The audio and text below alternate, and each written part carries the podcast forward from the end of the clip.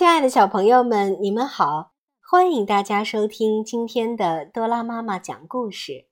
今天我为大家带来的故事名字叫做《客车和苍蝇》。一辆客车由六匹骏马拉着，艰难地行驶在布满沙子的上坡路上。这天天气很热，马儿们全都流着汗，喘着气，累得就快走不动了。车上的人们为了减轻马的负担，全都下了车，步行赶路。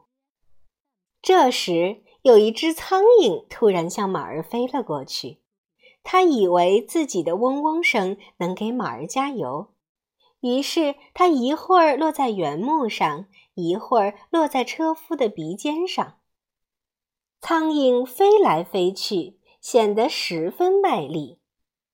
苍蝇一边指挥，一边抱怨，说：“努力工作的只有他自己一个，没有谁来帮助这些马摆脱困境。”最后，这辆客车终于到了坡顶。苍蝇立刻说：“终于可以喘口气了！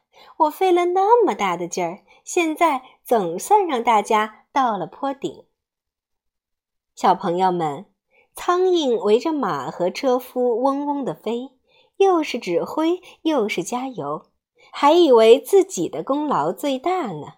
这样是不是很讨人厌呢？如果光靠吹牛，任何事情都是办不成的。我们想要帮助别人，只有拿出真本领才行呀！你们说对吗？